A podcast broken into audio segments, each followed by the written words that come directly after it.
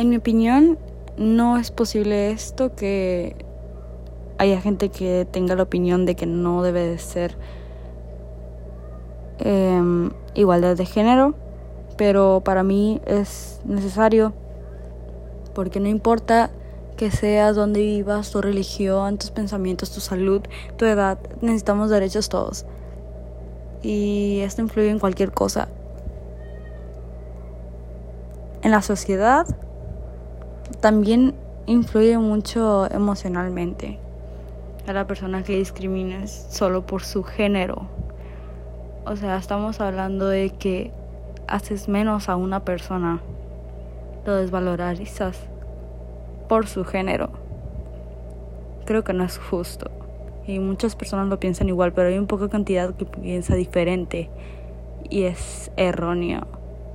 Necesitamos aprender más de las personas, estudiar, buscar, investigar, pensar en los demás, empatía.